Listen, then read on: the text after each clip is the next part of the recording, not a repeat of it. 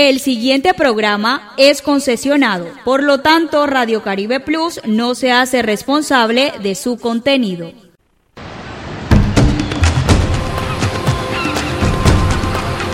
A orillas y a nivel de nuestro mar Caribe, surge nuestra señal digital, Radio Caribe Plus, todo un mundo digital, emisora afiliada a AIR Alianza Internacional de Radio. Radio Caribe Plus. Todo un mundo digital. Hola, ¿qué tal? Sean todos bienvenidos. Esto es Punto de Encuentro de Radio Caribe Plus. Yo soy Miguel Silvera y estaré con ustedes durante la próxima hora. Recuerden que nos pueden escuchar a través de las diferentes plataformas digitales que son Facebook como Radio Caribe Plus, en Claro Música también como Radio Caribe Plus, www.radiocaribe1280.com en nuestra página web, en Tuning Radio, en AIR, que es la Alianza Internacional de Radio, y por supuesto pueden descargar nuestra aplicación en la tienda Play Store. También estamos con la alianza de medios eh, digitales como lo son El Cotidiano, aquí en el Departamento del Atlántico, AT Noticias y Nuevo Día Noticias de La Guajira. Eh, hoy, con cuatro invitados bien importantes, ya en este cierre de campaña a Congreso. Tendremos dos representantes a la Cámara por el Departamento del Atlántico y tendremos dos candidatos eh, al Senado. Así que estén allí muy pegados para que escuchen sus propuestas y eh, quizás ustedes vayan convencidos de, eh, en el caso del Departamento del Atlántico, de estos dos candidatos, el candidato Arnold Gómez y la candidata Gladys Oliveros el candidato Arnold por la Centro Esperanza, coalición Centro Esperanza, y Gladys Oliveros por eh, la coalición del Pacto Histórico. Ella pertenece o tiene el aval del Partido Unión Patriótica. Y los candidatos al Senado está el señor Luis Alfonso Colmenares, padre de eh, el joven eh, Andrés Colmenares. Todos recordamos eh, ese caso trágico hace ya varios años en Colombia, en la ciudad de Bogotá. Pues bien, su papá, hoy, el señor Luis Alfonso Colmenares, decidió lanzarse al Senado por el Partido Cambio Radical y María José Pizarro, hoy representante a la Cámara, eh, va a aspirar o aspira al Senado por la coalición del Pacto Histórico. Quédese con nosotros, conéctese con punto de encuentro por aquí por Radio Caribe Plus. Entrevistas, debate, análisis, todo en un solo lugar, en punto de encuentro. Bueno, muy bien. Ya en otras ocasiones en estos micrófonos hemos escuchado a candidatos al Senado por primera vez, a candidatos al Senado eh, que van a repetir o candidatos al Senado eh, muy conocidos. También hemos escuchado candidatos a la presidencia, en fin, pero nos faltaba y estábamos en deuda de verdad con los candidatos a la Cámara por el Departamento del Atlántico. Pedimos nuestras excusas con los atlanticenses y, los barranquilleros porque es necesario, eh, sobre todo teniendo en cuenta nuestra, nuestra eh, posición geográfica como medio de comunicación. En fin, saludamos en estos momentos eh, al doctor Arnold Gómez, él es candidato a la Cámara por la coalición Centro Esperanza y está aquí con nosotros en punto de encuentro de Radio Caribe Plus. Señor candidato, bienvenido a los micrófonos de Radio Caribe Plus y bueno, no, en primera instancia, pues preséntese a nuestros oyentes, cuéntele quién es usted y por qué decidió ser candidato a la Cámara de Representantes por el Departamento del Atlántico. Muchísimas gracias con el saludo muy especial a todos los eh, oyentes de Punto de Encuentro y Caribe Plus. Em, mi nombre es Arnold Gómez, yo soy una persona que he trabajado en muchos temas, particularmente en el sector privado, eh, tanto como empleado de, varias empresas importantes, manejado eh, operaciones internacionales y también he creado empresas y soy profesor en la Universidad del Norte. He decidido eh, presentar mi opción a la Cámara de Representantes porque entiendo las necesidades que afronta el país muy urgentes en varios temas, especialmente en los temas sociales, en los temas pensionales, en la educación, en la seguridad y sobre todo tenemos eh, unos ciudadanos colombianos muy cansados de la corrupción, de la compra y venta de votos y que ya no creen ni en la democracia ni en el Congreso y por lo tanto creo que es una oportunidad de mostrar que las cosas se pueden hacer de manera diferente. Eh, doctor Arnold, ¿y cuáles son eh, los pilares o cuáles son las propuestas que usted trae eh, como candidato a la Cámara de Representantes desde su candidatura? Bueno, tenemos, digamos, varios ejes. El, primero, uno de ellos, no, no necesariamente en orden de importancia, es el tema de la educación. En Colombia, dos terceras partes de los niños a los 15 años no saben hacer operaciones básicas y más de la mitad no pueden eh, interpretar o leer un texto sencillo. Eso demuestra que la calidad de nuestra educación no es buena y por lo tanto eh, esa desventaja con la que crecen esos niños los va a afectar durante toda su vida, tanto eh, de estudiantes en educación superior o técnica, pero sobre todo en su vida laboral y profesional, por lo tanto eh, se aumentan las brechas que existen. Entonces, de tal manera que necesitamos hacer una especie de revolución educativa que mejore significativamente eh, la calidad y de tal manera que los jóvenes puedan tener eh, un mejor futuro. Un segundo tema que afecta mucho a los barranquilleros y a los atlanticenses es el tema del transporte público.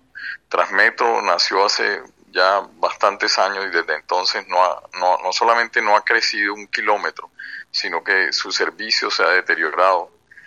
Me encuentro con trabajadores, con estudiantes que tardan a veces dos horas en llegar a la universidad o llegar a su sitio de trabajo porque deben tomar múltiples eh, buses o motos, etcétera. Eh, y esto no puede ser. La gente eh, digamos, pierde buena parte de su día transportándose en condiciones que no son las más seguras las más cómodas. Por lo tanto, debemos hacer uso de la ley de metros que permita expandir y modernizar la red de Transmetro que sea asequible no solamente a los barranquilleros, sino a los municipios vecinos como Puerto Colombia, Galapa, em, eh, Malambo, Soledad, eh, que también vienen, estudian y trabajan en Barranquilla. Un tercer tema importante eh, para los atlanticenses es el tema de, la pobreza y las desigualdades. El 60% de las personas en el departamento del Atlántico no pueden comer tres veces al día. Esto es una situación que se ha agravado con la pandemia del COVID, pero también venía de antes. Y eso hay que solucionarlo de varias maneras. Lo primero es, es invirtiendo recursos que los hay en, en garantizar, eh, digamos, un programa de cero hambre, pero sobre todo creando oportunidades para que estas personas puedan no solamente conseguir empleo, sino muchos puedan hacer sus emprendimientos y pequeños negocios. Eh, de esta manera vamos a solucionar el problema en el largo plazo y va van a haber oportunidades reales de que las personas trabajen en cuestiones formales y puedan eh, asegurar el sustento eh, para, sus para sus familias. No menos importante es el tema de la seguridad eh, todos sabemos que los índices de violencia, los asesinatos, los robos se han incrementado y esto no es solamente un tema de tener, eh, digamos, una mejor policía o, más policías que en efecto se necesita, pero también que la justicia funcione. Desde el Congreso podemos abordar las reformas que necesita la justicia para que los delincuentes no solamente sean capturados, sino que puedan ser juzgados y los inocentes pues puedan ir a la calle, pero los culpables paguen las condenas. Pero sobre todo, más allá, hay que implementar políticas de cultura ciudadana. Muchos de los conflictos que se presentan a veces eh, pueden solucionarse si la gente aprende a convivir en paz. Y hay un tema muy importante, es la violencia o abuso sexual contra niños y niñas, eh, que es un tema eh, que lo vemos en las estadísticas, pero hacemos muy poco. El bienestar familiar tiene recursos y debe volcarse a proteger a nuestros niños, por eso se llama bienestar familiar, de tal manera que no solamente podamos prevenir, sino hacer un cambio en una cultura eh, que termina a veces promoviendo este tipo de conductas que no hacen nada bueno a la sociedad. Muy bien, doctor, eh, eh, doctor Arnold. Varias, bueno, varias. Tengo dos, tres preguntitas aquí, dos contrapreguntas inicialmente. La primera de ellas es en, en relación al tema del transporte, porque hay algo que, que se ha venido discutiendo ya desde hace mucho rato, pero a veces nuestra dirigencia política hace caso omiso al, al sentir del pueblo. Y es, por ejemplo, el tema de los buses que supuestamente son intermunicipales, que vienen, por ejemplo, desde el municipio de Calamar y que entran, eh, que van por toda la vía oriental, pasan eh, ahí en el municipio de Soledad y llegan hasta Barranquilla. Mucha gente se pregunta si son buses intermunicipales o son interdepartamentales y por qué entran a la ciudad, por ejemplo, como Barranquilla o municipios como Soledad que están tan congestionados. Usted, por ejemplo, ¿qué visión tiene sobre ese problema? Porque es un problema de movilidad que ya crea mucho caos sobre la calle 30 y qué de pronto solución usted, usted podría proponer frente a este dilema. Sí, muy, muy importante esa pregunta. Hace ya bastantes años, quizás más de 30 años, eh, se, se, propuso en, en, el Departamento del Atlántico de Barranquilla eh, esa, digamos, tener una estación de tránsito entre los buses, digamos, intermunicipales y los sistemas de transporte local. En la medida en que se fortalezca, eh, digamos, un sistema de transporte masivo, que por ejemplo en ese caso que menciona los buses que vienen de Calamar, pudieran llegar a esa terminal y de ahí abordar ya el sistema, pues un transmetro moderno con unas líneas extendidas y ojalá eh, mucho más rápidas como lo están haciendo. Lo que estoy hablando no es eh, de otro país. En Bogotá y Medellín están haciendo líneas de metro nuevas con financiación de la nación.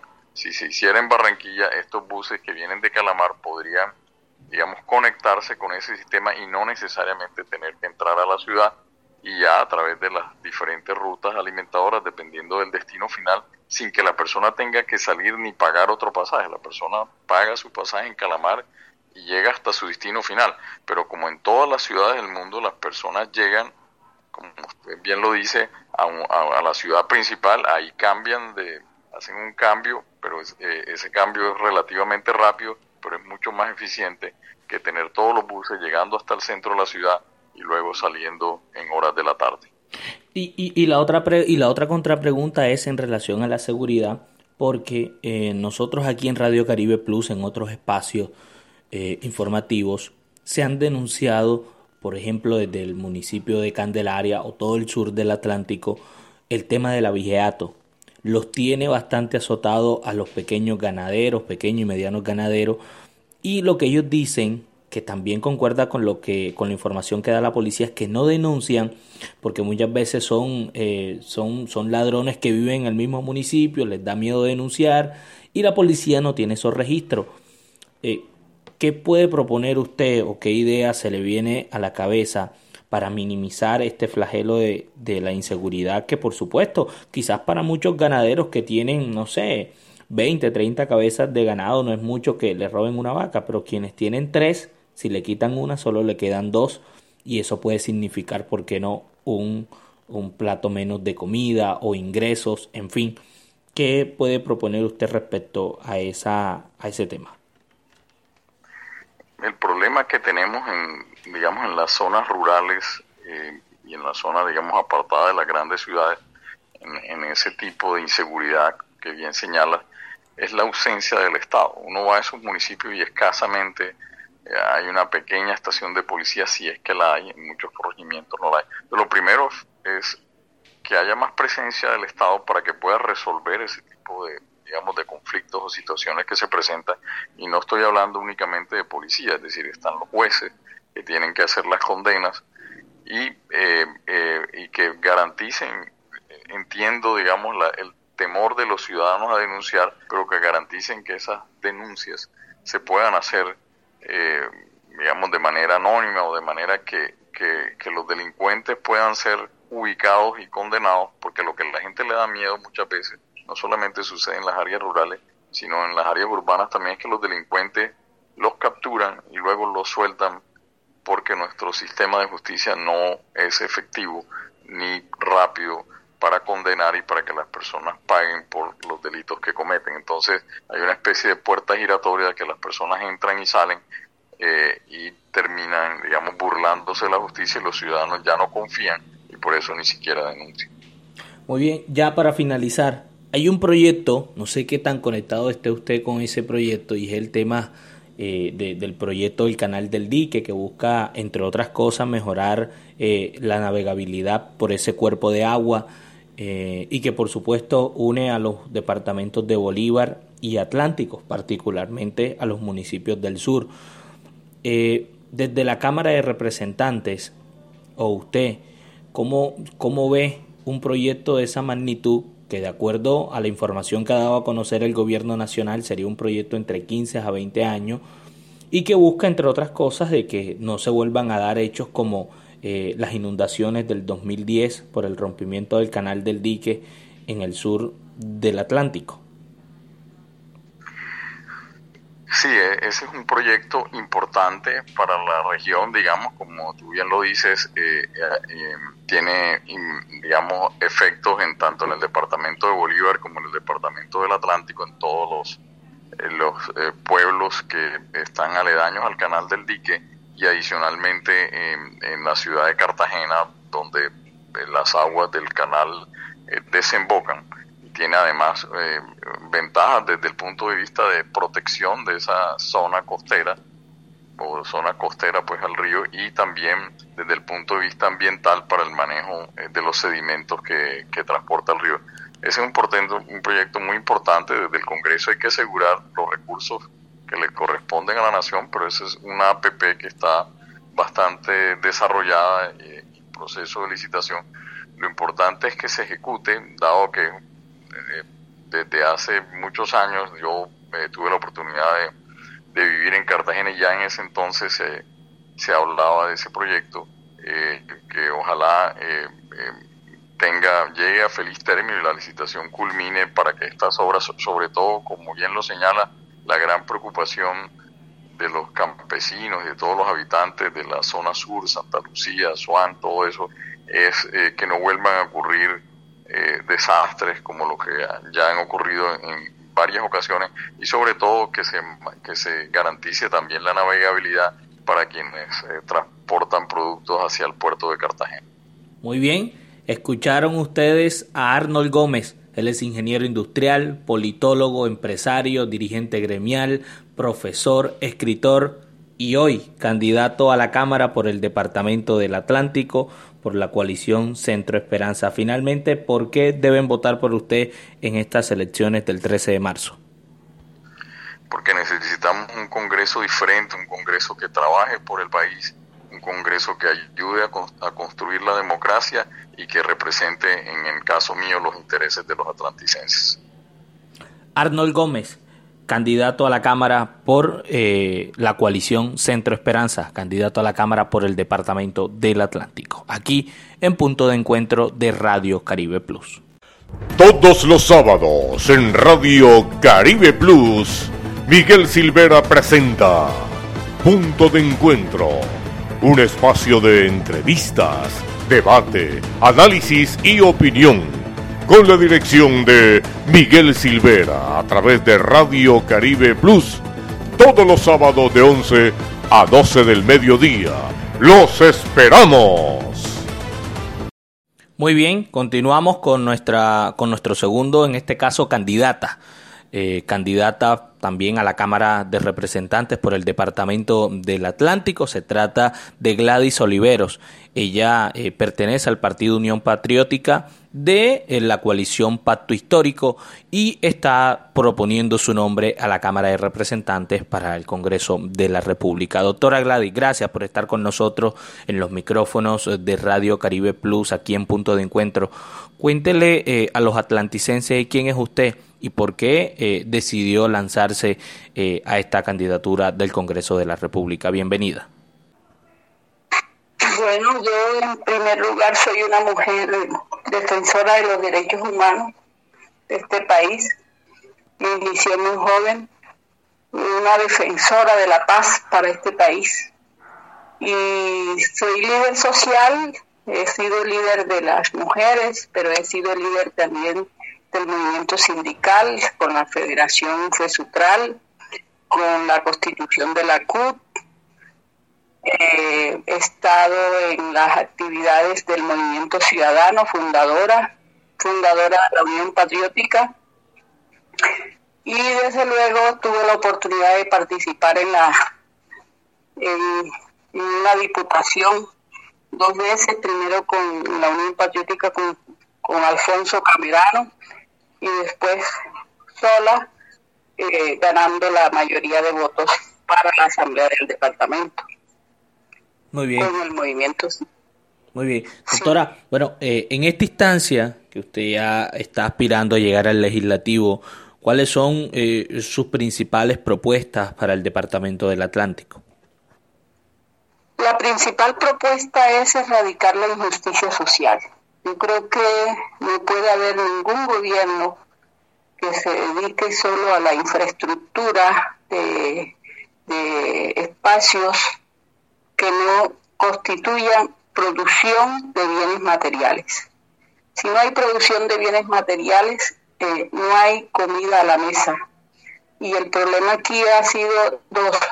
Uno, el desempleo muy alto de más del 60% en esta ciudad que la mayoría, o sea, más del 30%, se calcula un 33% hacen trabajo de rebusque sea, lo que le presente, lo que se le presenta en el día, eso hace. Y están incluidos los vendedores ambulantes. Y el otro es que hay un 27% de personas que no tienen empleo, no, participan en nada.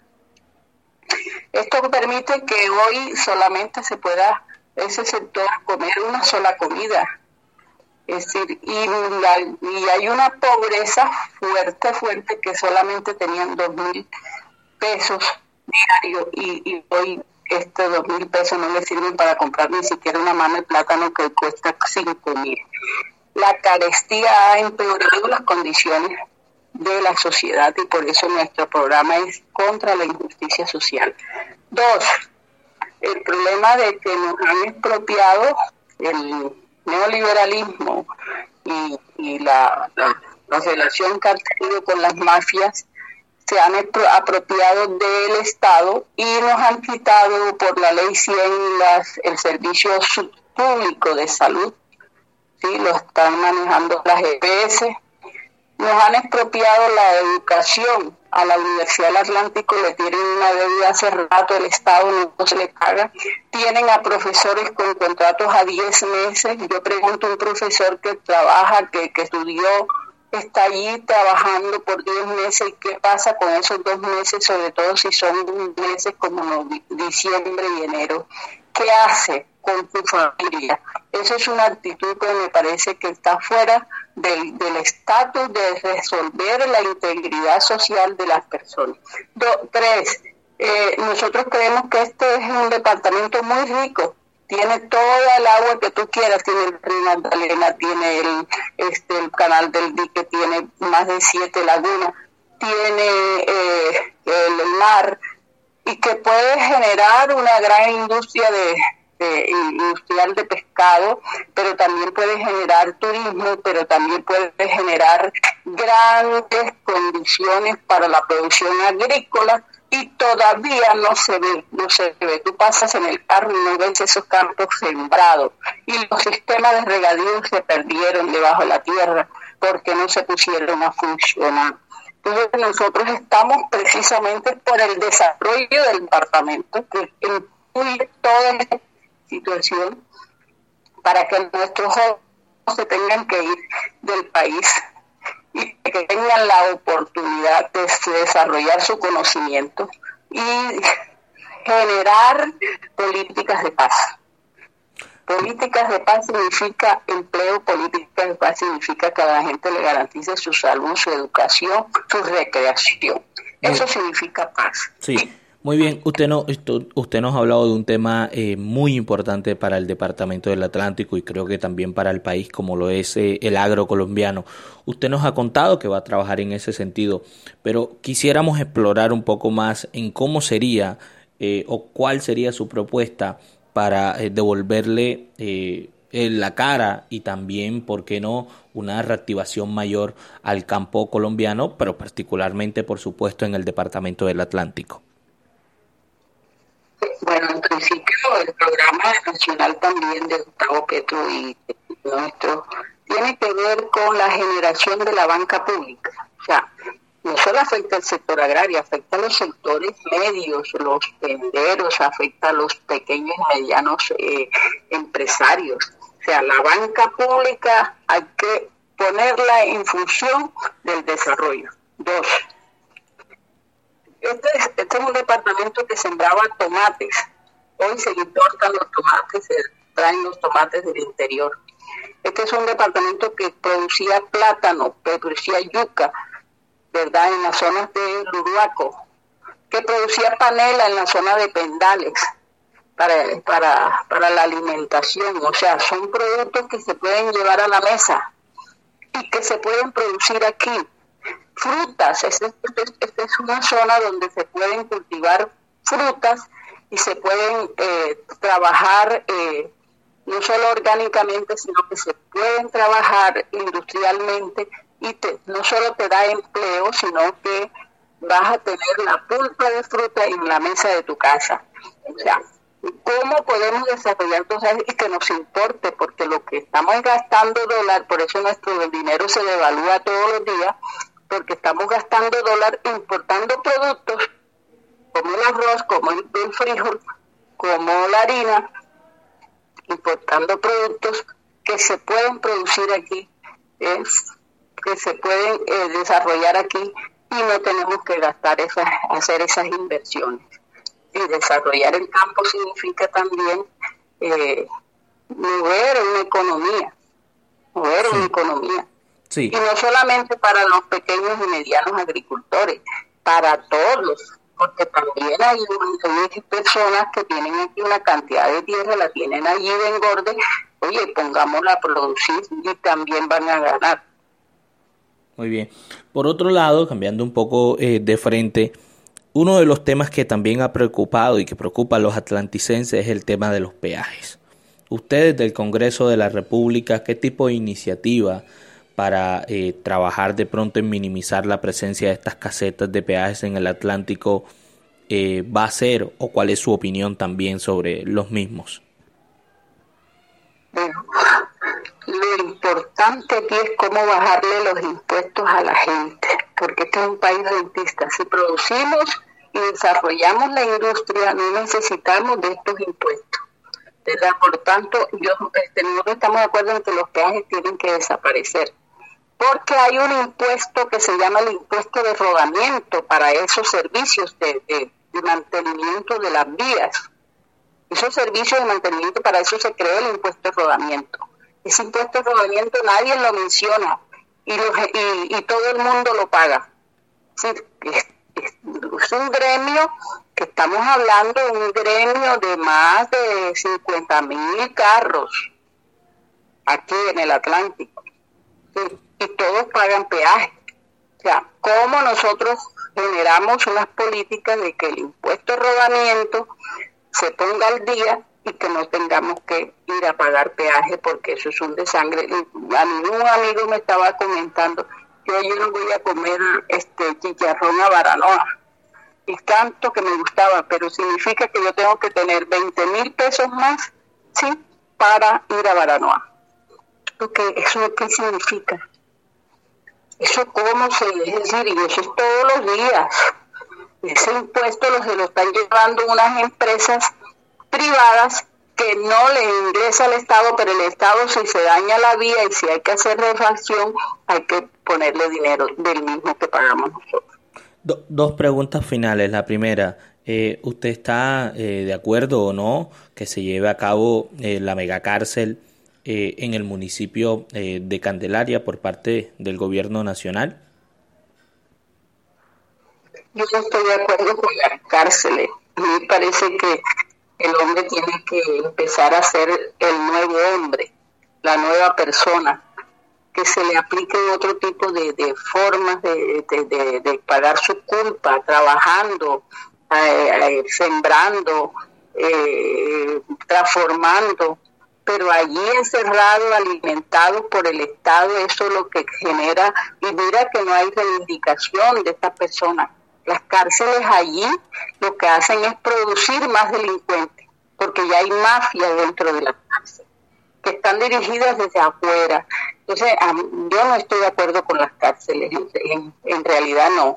Yo quisiera que a cambio de cárceles generáramos unos programas de regeneración con, con la misma tierra que los jóvenes y las personas que tengan puedan producir productos alimenticios que lleven a la mesa de los de los atlanticenses o del, país o de Colombia, pero que se genere esa parte y que haya haya estudio, que haya educación, que se pueda eh, sacar a ese hombre que se llevó totalmente diferente. Por eso no no me gusta eso que me cárceles y más cárceles porque eso es un pie de fuerza que no resoluciona, que no resuelve porque vamos a tener a una población ahí en estado de inanición, o sea, este, estática o, no estática, porque nadie está estático, pero sí en un estado de postración con gastos familiares además, porque la familia tiene que llevarle esto, lo otro, el dinero, mandarle dinero, es decir, gasto por gasto, gasto del Estado y gasto por el Eso mejor. Lo invertimos en grandes haciendas y en grandes reformatorios que puedan reivindicar y que estudie y que vea películas eh, reformativas que, que, genere un nuevo cambio en su conciencia y seguramente te vamos a Finalmente, finalmente, cuéntele a los atlanticenses cómo le encuentran a usted en el tarjetón, con qué número o cómo está eh, y por qué deben votar por Gladys eh, Oliveros. Bueno, pueden votar por Gladys Olivero porque Gladys Olivero está comprometida con el cambio de este país, con todas las cosas que tenemos que cambiar, reformar. Y para eso necesitamos llegar al Congreso, un Congreso de mayoría, que nuestro candidato presidencial y que va a ganar la presidencia de la República, Gustavo Petro, pueda gobernar. Un, Congreso mayoría significa que la gente tiene que salir a votar por el pacto histórico. Primero, y sencillamente cuando llegue a la urna va a pedir tres tarjetones. Un tarjetón de Senado. Y al final encuentra un logo que se llama Pacto Histórico. Allí en ese logo marca un X, sin salirse del cuadrito. Un tarjetón que va, que dice Cámara. En el primer renglón está Pacto Histórico, marca una X sin salirse del cuadrito. Y un tarjetón que va a pedir que no se lo van a entregar, que se llama la consulta de Gustavo Petro. En esa consulta va a encontrar el primer eh, de la fase, la, la figura de Gustavo Petro y va a marcar eh, una X en su cara. Muy bien. Es Gladys Oliveros, candidata a la Cámara por el Departamento del Atlántico de la Unión Patriótica y que hace parte de la coalición del Pacto Histórico aquí en los micrófonos de Radio Caribe Plus. Los atlanticenses pueden disfrutar hoy con mejores parques para la gente. 22 municipios y 14 corregimientos se han beneficiado con la intervención de 220 mil metros cuadrados de espacio público, que están generando entornos seguros para la recreación, el deporte y la sana convivencia, con una inversión de 180 mil millones de pesos. Así continuamos trabajando por un Atlántico para la gente. Gobernación del Atlántico. Ok, muy buenos días para todos. Pues bien, continuamos en nuestra correría con nuestros invitados al candidato, a candidatos al Senado de la República, que son las elecciones el próximo 13 de marzo. Una de las candidaturas que también ha dado eh, sorpresas para muchos es la de Luis Alonso Colmenares, el padre de Andrés Colmenares, aquel caso que estremeció eh, a Colombia, que ocurrió eh, ya hace varios años, la muerte de este joven eh, Luis Andrés Colmenares, y que fue un proceso muy mediático y una lucha que este señor, el doctor, que también es profesor Luis Alonso Colmenares, ha dado durante muchos años. Doctor Luis Alonso Colmenares, hoy candidato al Senado por el Partido Cambio Radical, ¿qué lo inspiró y por qué está lanzándose a las toldas de la política? Buenos días, bienvenido.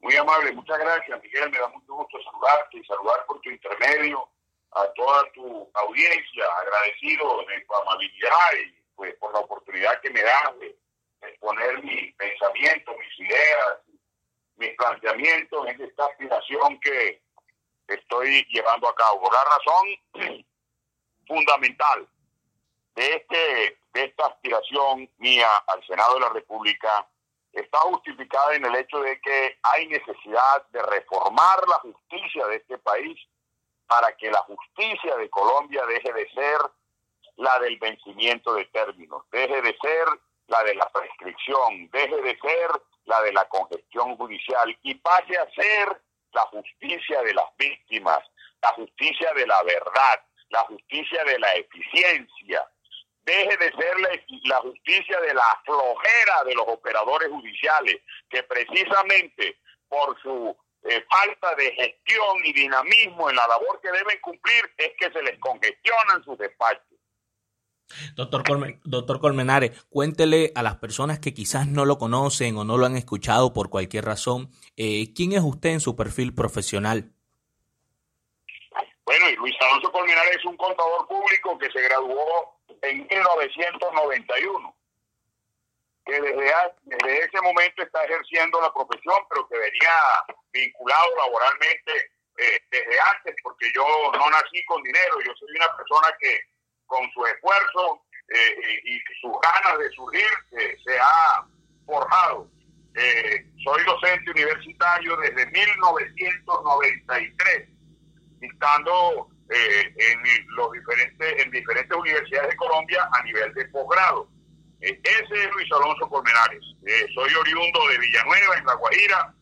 Vivo en Bogotá hace 37 años, pero nunca me he desarraigado de mi tierra y me siento muy orgulloso de ser caribe.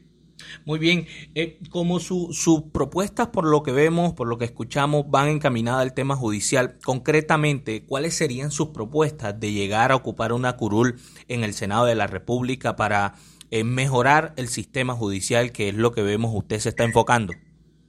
Bueno, Miguel, eso de manera fundamental, porque eso es lo que me ha inspirado para tener esta intención de llegar al Congreso y de contar con el apoyo de la gente para que definitivamente eh, la justicia sea la que gobierne de acuerdo con los principios que la han inspirado siempre desde el origen de la humanidad. Pero no es lo único, porque también eh, tengo el apoyo de toda mi comunidad de colegas que son los contadores públicos de Colombia, eh, quienes tenemos la necesidad de renovar desde el punto de vista normativo el ejercicio de nuestra profesión, porque es una norma la que reglamenta la contaduría pública que viene desde 1990. Imagínate, cuando en Colombia todavía no existían los teléfonos celulares, no existía el Internet. Hoy en día todos esos desarrollos tecnológicos permiten el desarrollo mismo de las organizaciones, del trabajo, de las actividades, y eso lo tiene que interpretar la contabilidad también para su eh, desempeño tú observas que desde un teléfono celular tú haces una compra, haces un pago, haces una transferencia electrónica. Todo eso debe ser interpretado por la contabilidad misma. También pues estoy interesado en llevar a cabo un desarrollo que complemente algunos vacíos que existen sobre la equidad laboral de las mujeres, porque es bien importante que sea reconocido el hecho de que la mujer está en las mismas condiciones de un hombre de recibir una remuneración, ni más ni menos, en las mismas condiciones. Y eso hoy en Colombia eh, no se ve eh, con frecuencia como debiera. Además, no, me lo perdonaría mis paisanos, pues estoy interesado también en que se reivindique la condición de los indígenas guayú, los niños de las comunidades guayú que se mueren desnutridos, se mueren de hambre, se mueren por falta de salud y todo por la desidia de los dirigentes y de los políticos de La Guajira que se han robado todo. Y adicionalmente eh, voy a hacer un planteamiento que se relaciona con la innovación y el emprendimiento. A mí me parece que el Estado debe apoyar eh, eh, con los medios suficientes a, a las personas de este país para que desarrollen sus propios negocios, sus propios trabajos. Aquí en Colombia hay mucha gente que sabe algo, que tiene una idea, pero se frustra por no tener los medios económicos que le permitan llevar a cabo esas actividades. Entonces, eso también me propongo llevarlo a cabo en el Congreso. Ah, usted hablaba de la región Caribe y, me detengo allí. ¿Cómo reivindicar eh, esos eh, derechos eh, a su comunidad, a los, a, los, a los a la gente en la Guajira, a la gente también en la región Caribe, que hay muchas eh, y diferentes necesidades eh, por cada departamento. ¿Cómo va a mirar eh, Colmenares desde el Senado a su región particularmente? Lo primero que hay que hacer es invitar a la gente a que se vincule a ejercer el control de los recursos públicos para que se los dejen de robar.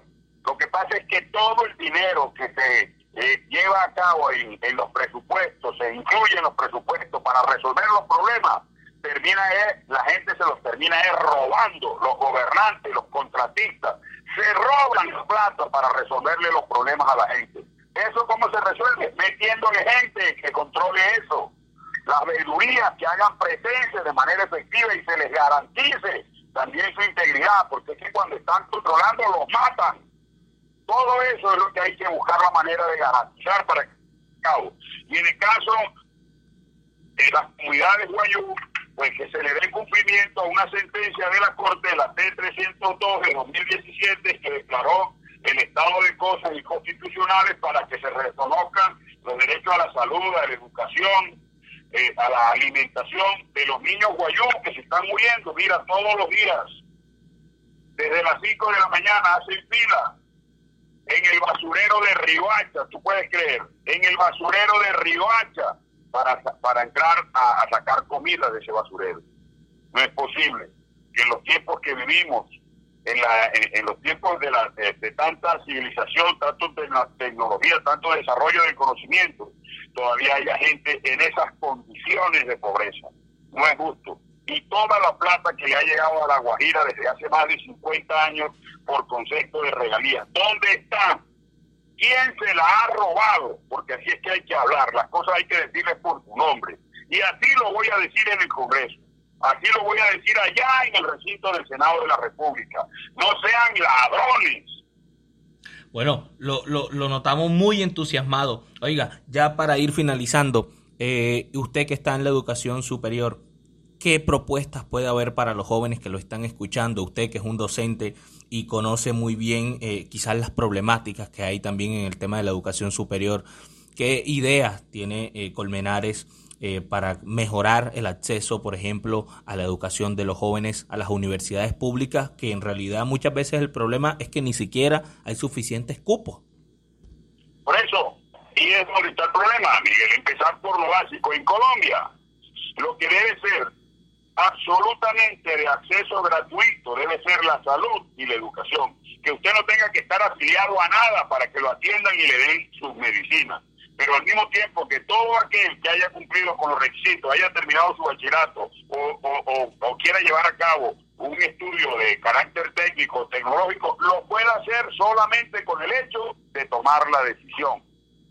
Y en ese sentido, pues hay que aplicar los recursos que permitan que les den espacio, oportunidad a toda la gente para que puedan tener acceso a un servicio de educación eh, eficiente, óptimo, de calidad, como al mismo tiempo para la atención en la salud.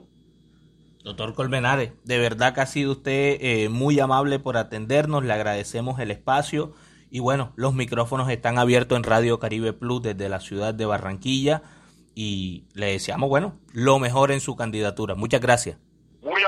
Muchas gracias Miguel, a ti. Espero que cuando ya obtenga el triunfo por el reconocimiento que haga la gente de mí, de mis planteamientos y se consideren en mí representados votando por Luis Alonso Colmenares, el número 90 en la lista de cambio radical, tengamos la oportunidad de volver a hablar y de empezar a plantear ya de manera concreta todos estos planteamientos que he venido haciendo.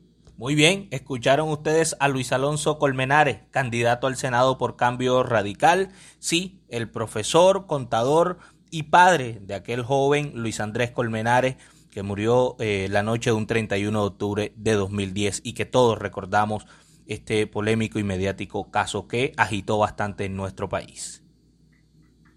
Entrevistas, debate, análisis, todo en un solo lugar. En Punto de encuentro. Continuamos nuestro recorrido con los candidatos eh, al Senado de la República. Recordemos que las elecciones son el próximo 13 de marzo. En esta oportunidad, una mujer que ya ha estado en estos micrófonos como representante a la Cámara, hoy como candidata al Senado. Se trata de María José Pizarro, que es candidata al Senado por el Pacto Histórico. Doctora, bienvenida a Punto de Encuentro de Radio Caribe Plus. ¿Cómo va la campaña de cara al Senado? Bueno, un saludo muy grande a todos los oyentes de Radio Caribe Plus. Eh, un abrazo muy afectuoso para ustedes también. Gracias por la invitación.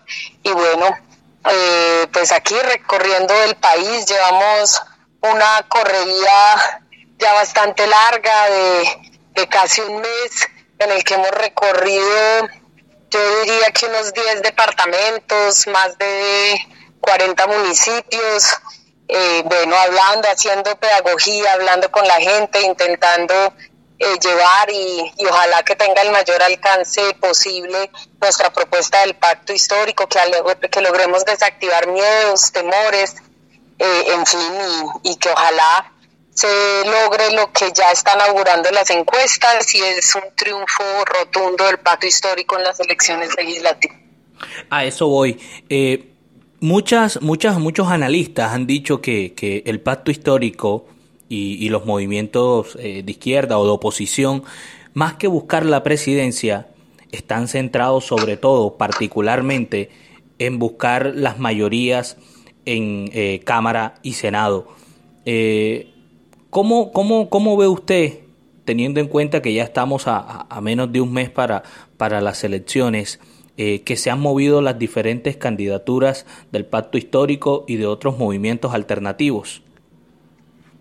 No, pues efectivamente hay una apuesta y lo dijimos desde el primer momento, nuestra primera vuelta son las elecciones legislativas eh, y, la posibilidad de, de constituir mayorías en el Congreso de la República. Nos habíamos planteado una meta, estamos trabajando muy duro para poder alcanzar esa meta y que por fin el Congreso tenga, o más bien el país tenga el primer Congreso con mayorías de centro izquierda en la historia de nuestro país. ¿Cuáles son eh, las propuestas eh, eh, más destacadas que está presentando María José Pizarro a la comunidad en general? Pues bueno, lo primero es que nosotros queremos ser la bancada de gobierno y por lo tanto nuestras propuestas están muy ligadas con las propuestas de la campaña presidencial, de, las campañas en este momento, de las campañas presidenciales del pacto histórico, del pacto histórico, pues estamos en este momento en consulta, en este, este mismo 13 de marzo vamos a elegir nuestro candidato o candidata y por lo tanto eh, todo lo que proponemos pues está en línea con esa propuesta de país, pero en lo particular nosotros estamos proponiendo unas políticas mucho más fuertes eh, con el objetivo de cerrar las brechas eh, entre hombres y mujeres, es decir, avanzar en la equidad de género. Hemos propuesto o estamos proponiendo la creación conjuntamente con el gobierno, es decir, con, con el gobierno del pacto histórico, la creación del Ministerio de las Mujeres, también eh, pues obviamente avanzar en la ley de paridad y eh, pues obviamente en la tipificación de eh, pues el, del delito de violencia y de acoso político contra las mujeres. En términos de cultura estamos hablando de un estatuto del, del artista. Esto quiere decir que se pueda avanzar en la normalización, en la incorporación de toda la cadena productiva de los aportes de artistas, de gestores culturales, de eh, quienes hacen parte de este sector. Y, bueno, eh, obviamente avanzar en dos propuestas que ya habíamos diseñado, que ya hemos radicado en el Congreso de la República, que son la matrícula cero como un primer avance para esa educación gratuita, universal, pública y de calidad, y obviamente la reforma en ICETEX, que ya, como te digo, está haciendo su, trámite en el Congreso de la República, estos dos últimos proyectos de ley. ¿Qué les puede esperar o qué puede esperar la región Caribe si María José Pizarro llega a ocupar una curul en el Senado, por ejemplo? No, pues eh, el primero, una defensa férrea eh, no solamente a la región, sino en general al país. La gente creo que ha visto en estos tres años y medio eh, la voz, la presencia y además, eh, pues obviamente todo el trabajo que hemos venido desarrollando y la gente no tiene por qué esperar menos en nuestro trabajo en el Senado de la República. Al contrario, la posibilidad de llegar a muchísimas más regiones, de verdad, de ir conformando, pues o dándole cara al progresismo colombiano ya desde el... Doctora, Bueno, el tema de la seguridad sigue preocupando sin duda alguna eh, a los colombianos. ¿Cómo o, qué se puede proponer o qué idea tienen ustedes desde el pacto histórico, usted en su calidad de representante en estos momentos, en estos micrófonos, para eh, buscar mejorar eh, la seguridad no solamente a nivel urbano, sino también eh, rural? ¿Qué se puede hacer desde el Congreso? Quisiera saber la gente, por ejemplo. Pues es que yo creo que es imposible tener una, unas medidas de seguridad efectiva con los índices de desigualdad que tenemos. Es decir, es imposible que, o más bien, la falta de educación, la falta de oportunidades, la falta de empleo eh, la situación dramática en la que se encuentran millones de colombianos y colombianas, sobre todo después de la pandemia, pues son un caldo de cultivo para la inseguridad, porque la gente no se deja morir de hambre. Lo que nosotros tenemos es, por un lado, que empezar a desactivar las causas de la violencia, contrarrestar las causas de la violencia. Por otro lado, estamos, como lo manifestamos en los debates del Congreso de la República, en contra de la ley de seguridad ciudadana. Creemos que no solamente viola el bloque de constitucionalidad, es, derecho, es decir, los derechos allí consagrados, sino en general derechos eh, humanos y le da toda una serie de facultades a una policía que todavía no ha sido reformada, a una policía frente a la cual, eh, pues digamos, también se tiene que avanzar. El cambio de uniforme es solo un cambio eh, cosmético, mientras que se requiere una reforma estructural. Obviamente todo esto eh, mejorando los salarios de policías, dándoles la oportunidad de ascenso en la carrera militar y la posibilidad de formarse no solamente en derechos humanos, sino de poder realmente acceder a una educación superior ellos también. Es decir, cuando hablamos de, de superar las brechas de desigualdad y por lo tanto el caldo para la violencia, hablamos también de la posibilidad de que los agentes de policía puedan mejorar su calidad de vida. Yo creo que todo esto es lo que nos va a llevar a no tener teorías de las ventanas rotas, cárceles cada vez más eh, pues llenas de presos en, un, en unos niveles altísimos de ocupación, sino eh, pues obviamente poder tener un, pues digamos todo un mecanismo y todo un tratamiento distinto al enfoque que se le ha dado durante estos años a la seguridad en nuestro país.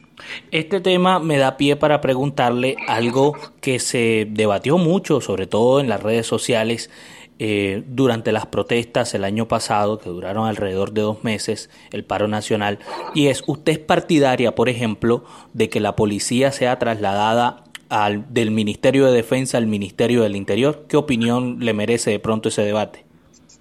No, no solamente soy partidaria, sino que yo fui una de las autoras del proyecto de ley que propone pasar la policía del Ministerio de Defensa al Ministerio del Interior, porque creemos que necesitamos darle a la policía un carácter civil y no una doctrina militar. Doctora, finalmente, eh, bueno, díganos en el tarjetón cómo lo pueden encontrar las personas quienes quieran votar por usted, qué pueden hacer y por qué deben votar los colombianos por María José Pizarro al Senado. Bueno, nosotros eh, hemos propuesto, estamos en una apuesta colectiva, tenemos una lista cerrada, paritaria, cremallera, eh, la gente el 13 de marzo solo tiene que marcar el logo del pacto histórico que está justo encima del logo del voto en blanco, no salirse del recuadro eh, y marcar de la misma manera a la Cámara de Representantes y obviamente solicitar el tarjetón de la consulta presidencial del pacto histórico y elegir el candidato o candidata de preferencia. Doctora Pizarro, de verdad, gracias por estar con nosotros. Ha sido usted muy amable. A ustedes un gran abrazo y a todos los oyentes de la costa.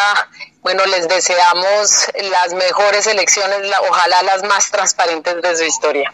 Escucharon ustedes a María José Pizarro, candidata al Senado por el Pacto Histórico aquí en punto de encuentro de Radio Caribe Plus. Todos los sábados en Radio Caribe Plus, Miguel Silvera presenta Punto de Encuentro un espacio de entrevistas, debate, análisis y opinión. Con la dirección de Miguel Silvera a través de Radio Caribe Plus. Todos los sábados de 11 a 12 del mediodía. ¡Los esperamos! Bueno, muy bien, después de escuchar eh, en esta eh, última entrega ya con los candidatos al Congreso, con quienes, bueno, en varias ocasiones lo hemos, los hemos tenido en estos micrófonos desde el año, desde finales del año pasado. En esta oportunidad tuvimos eh, dos candidatos al Senado, por un lado eh, la doctora María José Pizarro por el Pacto Histórico, por el otro lado Luis Alfonso Colmenares por Cambio Radical, que sorprendió a muchos con su candidatura, y en la Cámara de Representantes, que tenemos que confesar, y es un mea culpa de este servidor, es que no habíamos tenido la oportunidad de tenerlos aquí, eh, pero bueno, en esta, en esta oportunidad tuvimos a dos eh, candidatos, Gladys Olivero de la Unión Patriótica, también por el Pacto Histórico, y Arnold Gómez de eh, la coalición Centro Esperanza. Bueno, después de escuchar a estos candidatos, muchachos, Priscila, ¿qué opinión le merecen ustedes? ¿Qué, ¿Cómo escucharon las propuestas, por ejemplo, para empezar por la Cámara de Representantes en el Atlántico? ¿Cómo escucharon a estos dos candidatos? Se lo pregunto en primera medida a Priscila. Buenos días, Priscila. Bueno, eh, referente a los candidatos, de, bueno, el señor Arnold Gómez, candidato a la Cámara de la colección Centro Esperanza, pues bueno, me pareció que eh, fue bastante como aterrizado en cuanto a, a las propuestas que tiene con el tema por lo menos del transporte público, todo lo que habló acerca de la de, de, la costa, ¿no? El tema de la desigualdad, la pobreza, creo que tiene unas, unas propuestas aterrizadas. Eh, así que pues digamos que por ese lado lo veo como como bien parado. la otra candidata... Gladys. Gladys Olivero. Gladys Olivero de la Unión Patriótica, eh, pues tocó unos puntos eh, también que pues son importantes con el tema pues de la paz, los derechos humanos, el tema, pues ellos, obviamente en el caso de, de Unión Patriótica, ellos tienen obviamente la línea de izquierda, pues ya lo saben perfectamente, como igual María José Pizarro, eh, y ellos pues obviamente siempre están eh, pensando que quizás lo público, todas las cosas tendrían que pasar eh, a lo público porque se administra mucho mejor, cosa que pues la verdad yo no, yo no estoy de acuerdo porque creo que incluso la experiencia nos ha mostrado que todo lo que es público pues termina en problemas termina con temas de corrupción. Es más, igual como se, se, vienen manejando las cosas y lo que seguimos viendo, eh, ella tocó un punto ahí con el tema por lo menos de la ley 100, donde pues decía que pues, están manejando la GPS y ya tenemos la experiencia de cómo era la salud antes cuando era pública. Y creo que ahí el tema con, con estos candidatos es que tienden a satanizar el tema de lo privado, tienden a pensar que eh, ya por, por existir la parte privada pues no podemos negar que Colombia es un país que sí tiene una cultura de corrupción que se va hacia lo público o lo privado. Pero ellos siempre tienen a, satanizar lo privado, a pensar que esto tiene como que acabarse y pasar todo a lo público, y pues yo no, no, no me parece, la verdad, no, no considero que eso sea lo más acertado, creo que es algo que se tiene que saber balancear. Eh, pero bueno, ella tocó unos puntos ahí, habló de generar una industria de pescado, la vi como que tiene unos puntos más claros, incluso que pues cuando habló María José Pizarro. Ok, ya vamos ahí con los, con, los, con los dos candidatos al Senado, mi estimada Priscila. Eh, don Jaime, eh, buenos días también para usted. Y bueno, ¿cómo recibió usted las propuestas o qué opinión le merecen a usted eh, las propuestas de los dos candidatos a la Cámara de Representantes, la doctora Gladys Oliveros de la Unión Patriótica y Arnold Gómez de la Centro Esperanza? Sí. Don Jaime, ¿está por allí o se nos fue? Disculpe, estaba en silencio. Qué pena, tranquilo, tranquilo, dele, dele. Con los buenos días, sí. mi estimado, con los buenos días, querido Miguel. A un saludo a, todos los seguidores y a mis queridos compañeros, Priscila y mi estimado Jessy. Eh, bueno, siguiendo realmente la misma línea de, de, la, de la opinión de la compañera Priscila, estoy muy de acuerdo eh, acerca de lo último que ha comentado, de que todo lo que ha pasado a lo público siempre ha sido de una materia de discusión bastante amplia.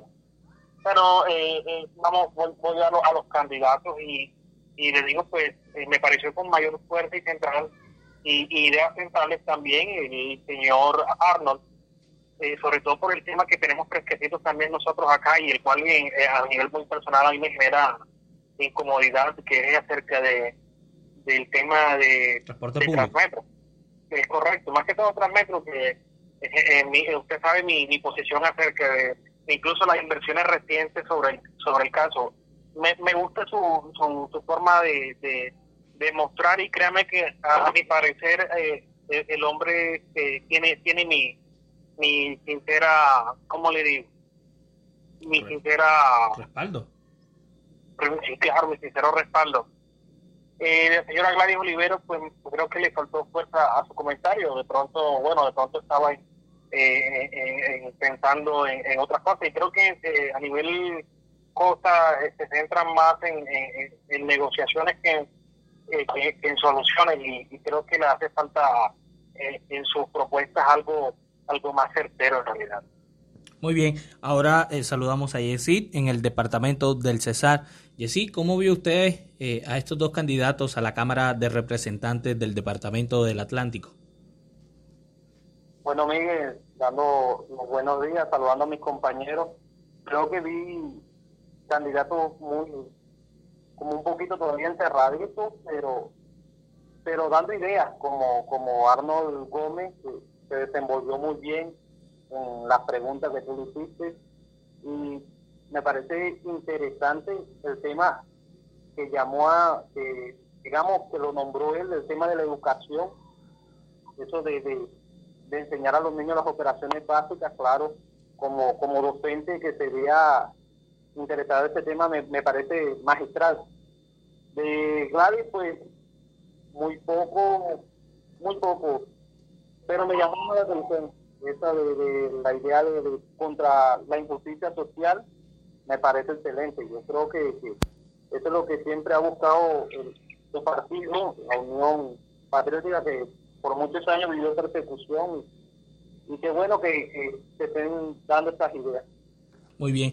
Bueno, y, algo que queremos eh, mencionar, por, por dejarlo aquí también sentado, eh, hay, que, hay que decirlo de parte de nosotros, los medios de comunicación, los distintos programas y espacios en donde pueden hablar los candidatos, nos eh, asume un mea culpa. ¿Y cuál es ese mea culpa? Las elecciones que vienen son para Congreso, eh, para renovar tanto Cámara como Senado. Pero nosotros los medios de comunicación, y tengo que reconocerlo, le hemos dado más espacio eh, y más auge a los precandidatos eh, que se van a medir en las, en las próximas elecciones, que es en mayo, pero hay unas consultas, una especie de primaria, ahora el 13 de marzo. Y eso ha limitado, y tengo que reconocerlo, que las personas puedan escuchar a los candidatos a la Cámara, porque no es posible, por ejemplo, que nosotros apenas hayamos entrevistado a estos dos candidatos. De verdad que es un mea culpa que yo eh, reconozco eh, y bueno, que le agradezco también eh, a estos dos candidatos que nos hayan atendido y a estos dos candidatos del Senado. Hemos tenido muchos más del Senado, pero han sido aún muy poco en, en, realidad con el espacio que le hemos dado a los precandidatos presidenciales, que incluso le estamos dando espacio desde el año pasado. Pero bueno, en fin, eh, estos dos candidatos al Senado, para pasarlos con los otros dos, eh, eh, tanto por un lado, María José Pizarro, por el pacto histórico, y quien nos sorprendió un poco, amigo aquí de nuestra querida panelista Priscila, el profesor Luis Alfonso Colmenares sorprendió en muchas ocasiones, Priscila, o para muchos, perdón, eh, sorprendió su candidatura. A usted, por ejemplo, que, que, que, algún momento fue cercana a él, ¿cómo la tomó esta candidatura del señor Colmenares? Pues mira, yo la verdad la recibí muy bien porque yo soy muy activa en Twitter y él es una persona que en Twitter tiene mucha más, mayor presencia, obviamente opina de todos los temas que ocurren en Colombia y a mí me parece un hombre muy claro, un hombre muy aterrizado, un hombre que, eh, como él mismo lo dijo, él no viene de familia rica, él se formó, él se hizo eh, lo, que es hoy en día, el, el profesional que es hoy en día. Y obviamente tiene un tema muy sensible que fue el asesinato de su hijo. Y yo lo vi venir en algún momento y lo recibí muy bien, la verdad. Me parece que es una persona que sí puede llegar al Senado eh, a cambiarle la cara, a dar propuestas nuevas, sobre todo con el tema de la justicia, que tanto lo necesitamos en este país, porque este es un país donde la impunidad reina, donde los términos son súper lentos, y él pues ahí hizo una, unas propuestas referentes al tema del vencimiento de términos, que a cada rato lo vemos en los medios de comunicación, las quejas, porque siempre se vencen los términos y la gente sale y no pasa nada. Así que pues la verdad, eh, a mí me, me, me, parece muy acertado, no lo veo con, con, de una forma negativa, que a lo mejor vaya la gente a pensar, no, es que otro oportunista más, porque bueno, cuando tú dices que tienes aspiraciones políticas, la gente también tiende a juzgar, de decir, bueno, otro oportunista, quiere venir, no hacer nada, ganar dinero sabroso, pero yo no creo la verdad que eso vaya a ser la, la intención del profesor Colmenares, porque creo que es un hombre honesto, que lo ha mostrado, y yo sí espero que de verdad haya mucho, haya, haga muchas cosas positivas por la Guajira que tanto lo necesita. Don Yesid, usted que es cercano allí al departamento de La Guajira, ¿cómo siente usted esta candidatura y qué le pareció eh, las propuestas o lo que nos eh, dijo el doctor Colmenares, el profesor Colmenares? No lo tomé con, con sorpresa, Miguel, solo vi, o sea, me tomó con sorpresa el partido político que, escogió. Sabe que ha sido un partido político que ha tenido sus altas y sus bajas, más bajas que altas. Y pensé, pensé que iba a escoger el centro democrático, lo hizo por el Partido Cambio Radical, me, tomó por sorpresa y pues veo un candidato firme, un candidato firme al Congreso. Yo, yo creo que, Luis Alfonso Colmenares es ese toque que, que necesita el Congreso para reformar esa justicia, esa tan anhelada justicia que todos buscamos. ¿Qué, qué, qué partido, para pasar con Jaime, qué partido esperaba usted de pronto donde, o en qué partido lo veía usted? ¿En el Centro Democrático? En el Centro, Democrático. no, no, yo pregunto, don Jaime, eh, doña sí. La, campaña que ha hecho y pensé, pensé que iba a escoger al Centro Democrático. Bueno, ahí. Sí, es que él siempre apoyó mucho en Twitter eh, su apoyo siempre fue por el Centro Democrático, pero bueno, quizás aquí fue donde encontró el espacio. Oiga, oiga, antes de ir con Jaime, usted discúlpeme Jaime que, que le robe tiempo de su turno, oiga, pero eso en el Centro Democrático eh, está bastante eh, patas arriba, como se dice coloquialmente. unos están apoyando al candidato Oscar Iván Zuluaga, que tuvimos aquí ya hace varios programas, y otros están como divididos, unos con Ficos, otros con Char, otros con Barguil, unos están invitando a votar en la consulta del 13, otros no. Eh, usted que es, eh, que hace parte oficialmente del Centro Democrático, ¿de cómo ve eso por allá? Pues muy dividido, tú lo has dicho Miguel, muy dividido.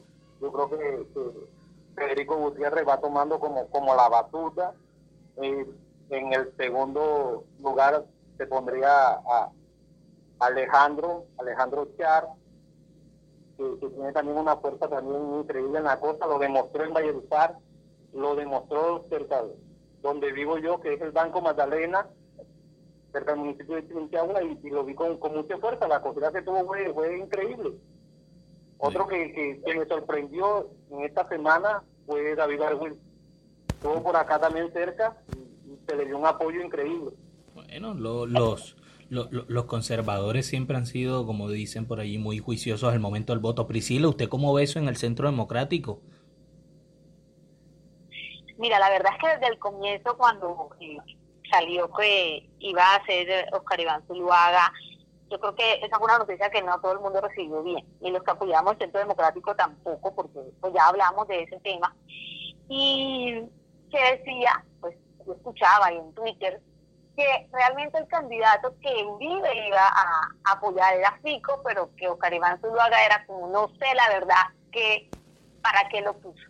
Yo creo que eh, sí, hay bastante división. Muchos están diciendo no voten a Oscar Iván, voten a la consulta, porque pues bueno, el uribismo tiene una cantidad de votos, eso no hay que negarlo, Uribe es una fuerza importante en Colombia, y pues la idea es que se le pueda hacer contrapeso a lo que viene, ¿no? Eh, al tema de, Gustavo Petro y todo ese tema de la izquierda. Entonces, pues, ¿qué te digo? Yo siento que allá no se han tomado las mejores decisiones, han entrado en unas, unas rencillas, incluso como la Fernanda Cabal, tuvieron sus problemas y están súper divididos, pero pues no sé, al final ese voto a la presidencia eh, también tiene, viene siendo un voto de opinión, un voto que la gente se deja también llevar mucho por lo que ven los medios, por lo que pasan las encuestas y bueno, la cosa está como como, como que uno no sabe qué va a pasar, pero sí, Pico va tomando protagonismo y Char, por supuesto, con todos los escándalos que ha tenido, pues para bien o para mal, ahí está de igual manera eh, punteando y Bargil se ha, eh, ha, repuntado y creo que eh, es una persona muy aterrizada con sus propuestas también Así que ya veremos qué pasa. Sí. Eh, Jaime, entro con esta pregunta y enseguida conecto con su opinión sobre los dos senadores que tuvimos. Por ejemplo, mucha gente que, por lo que ha dicho Priscila, me parece muy oportuno en el sentido en que los votos están divididos, que también lo compartió Yesid, entre Barguil, entre Fico y entre, y entre Char. Muchos de los votos que no tiene Char es debido a su ausencia de debate. Tengo muchas personas cercanas que me dijeron al principio, yo voto por Char yo voto por Char. Y hoy me dice no, es que no lo veo en los debates, que no sé qué propuestas tiene, es que no sé qué piensa él sobre el proceso de paz, no sé qué piensa él sobre el conflicto armado en zonas como Arauca, en Nariño. ¿Usted cómo ve eso, por ejemplo, en, el Centro Democrático, Jaime? El Partido Centro Democrático ha bajado mucho la popularidad. Créanme que dentro de las cosas que han sucedido, eh, eh, esa situación de, problemas internos acerca de quién va a ser el representante de del uribismo en general ha, sido un complique. Sé que eh, eh, Alejandro Char no es el representante del Centro Democrático, no es el representante del uribismo, y por otro lado, eh, se ha hablado, por ahí hace poco vi una entrevista que tuvo con la revista Semana, creo que era con la revista Semana, acerca, hablando de, como tal de la paz, y sobre todo de una, de una futura negociación con el ELN, me pareció interesante lo único que veo es que en realidad el, hombre necesita cambiar de jefe de prensa porque no deberían dejarlo hablar de temas que en realidad desconoce como temas como el IVA, que realmente queda en ridículo hablando de, temas tales diciendo que el 70% de por lo menos de los barranquilleros no, no pagan IVA o, de alguna manera, si fuera de esta manera, eso, eso fue, de hecho fue un tema que me, que me escandalizó a mí a nivel personal porque si fuera de esa manera, me imagino, se podrán ustedes imaginar la gente de de los mercados que venden sin, sin IVA, venden sin nada, cómo estarían llenos sus bolsillos y, una mejor calidad de vida si la gente realmente comprara sin IVA, o por lo menos por acá, que es donde se puede manejar este tipo de negocios. Bueno, pero entrando en materia, eh, eh, como no son como no son líneas de mi, de, mi favoritismo ni de mi interés, eh, no le presto mucha atención a quién sea el candidato. Lo que me interesa mucho más pensar son sus propuestas ya, mientras que Alejandro Char tiene ausencia en sus propuestas, el resto tienen propuestas interesantes y que en realidad valen la pena escuchar. Entonces, eh, esta es mi opinión que puedo brindarte acerca del problema que hay dentro del Centro Democrático. No, ah, bueno, un dato para que usted sepa y todo el que le interese. El jefe de prensa de, del señor Alejandro Char se llama Ricardo Villa, era el antiguo jefe de prensa del, del señor Jaime Pumareos, el jefe de prensa que siempre ha tenido Alejandro Char y muchos le han cuestionado su estrategia de no llevarlo a los debates. Eh, antes de irnos a la pausa, finalmente, ¿usted qué opinión le merece estas dos candidaturas del señor eh, Luis Alfonso Colmenares y también de María José Pizarro?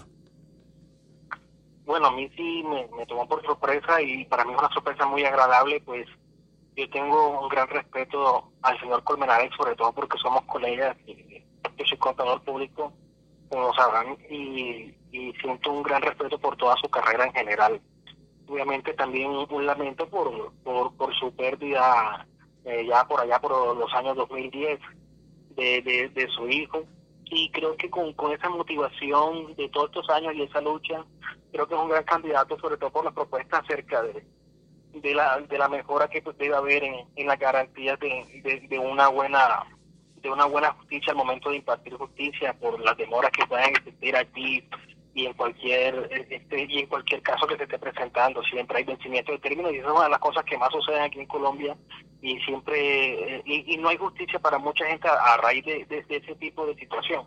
Sobre todo por lo que él menciona acerca de que la, las personas que están dentro de esas entidades los, los, los, funcionarios no no sé de qué manera explicarlo. Él, lo ha demostrado que son gente floja eh, yo obviamente pues no puedo hablar de la misma manera que él, tiene su, su, razón de ver la, la situación, eh, donde él dice que son gente floja y tal, pero yo no, yo desconozco cómo funciona su tipo de trabajo, sin embargo sí sé que se puede mejorar y, con esta propuesta que él pues trae, pues me parece interesante, sobre todo también hablar de que tenemos un, una región bastante olvidada eh, y pero muy mencionada y que todo el mundo recuerda, entonces que es la Guajira y, y el tema de, de, sus regalías. Y les cuento una historia aquí que una, una de las cosas que hice más pelado, más joven, fue irme de excursión a La Guajira.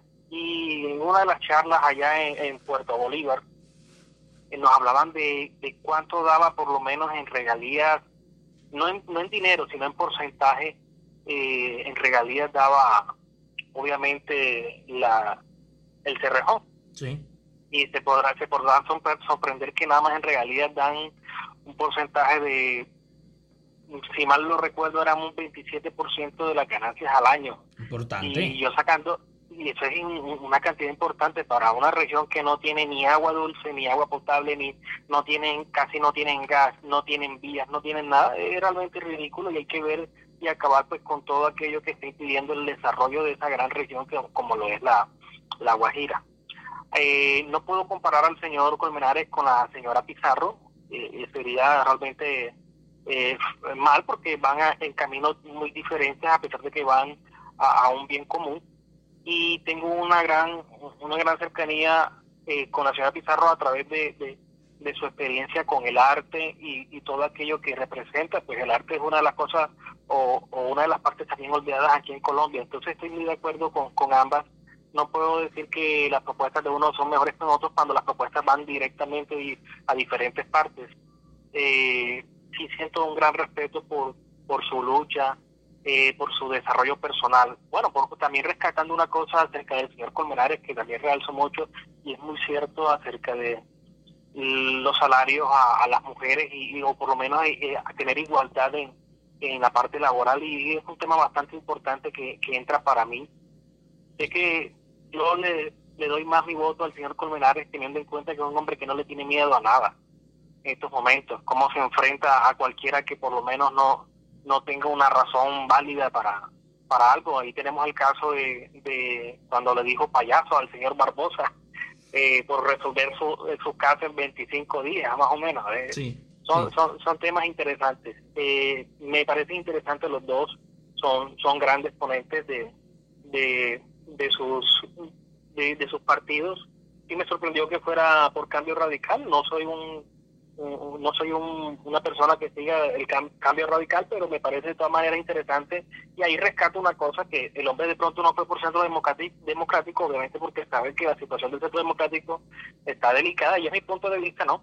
Donde ve que el centro democrático, al haber perdido tanta popularidad, pues él no sería una, una luz para, para, ese, para ese partido, en mi forma de ver la, la situación. Muy bien. De verdad, gracias a ustedes por estar siempre con nosotros, a Priscila, a Jaime, a Yesid, a todas las personas que se conectan a través de Radio Caribe Plus y sus diferentes plataformas. Yo soy Miguel Silvera. Gracias por estar con nosotros, gracias por escucharnos y gracias por conectarse con Punto de Encuentro de Radio Caribe Plus.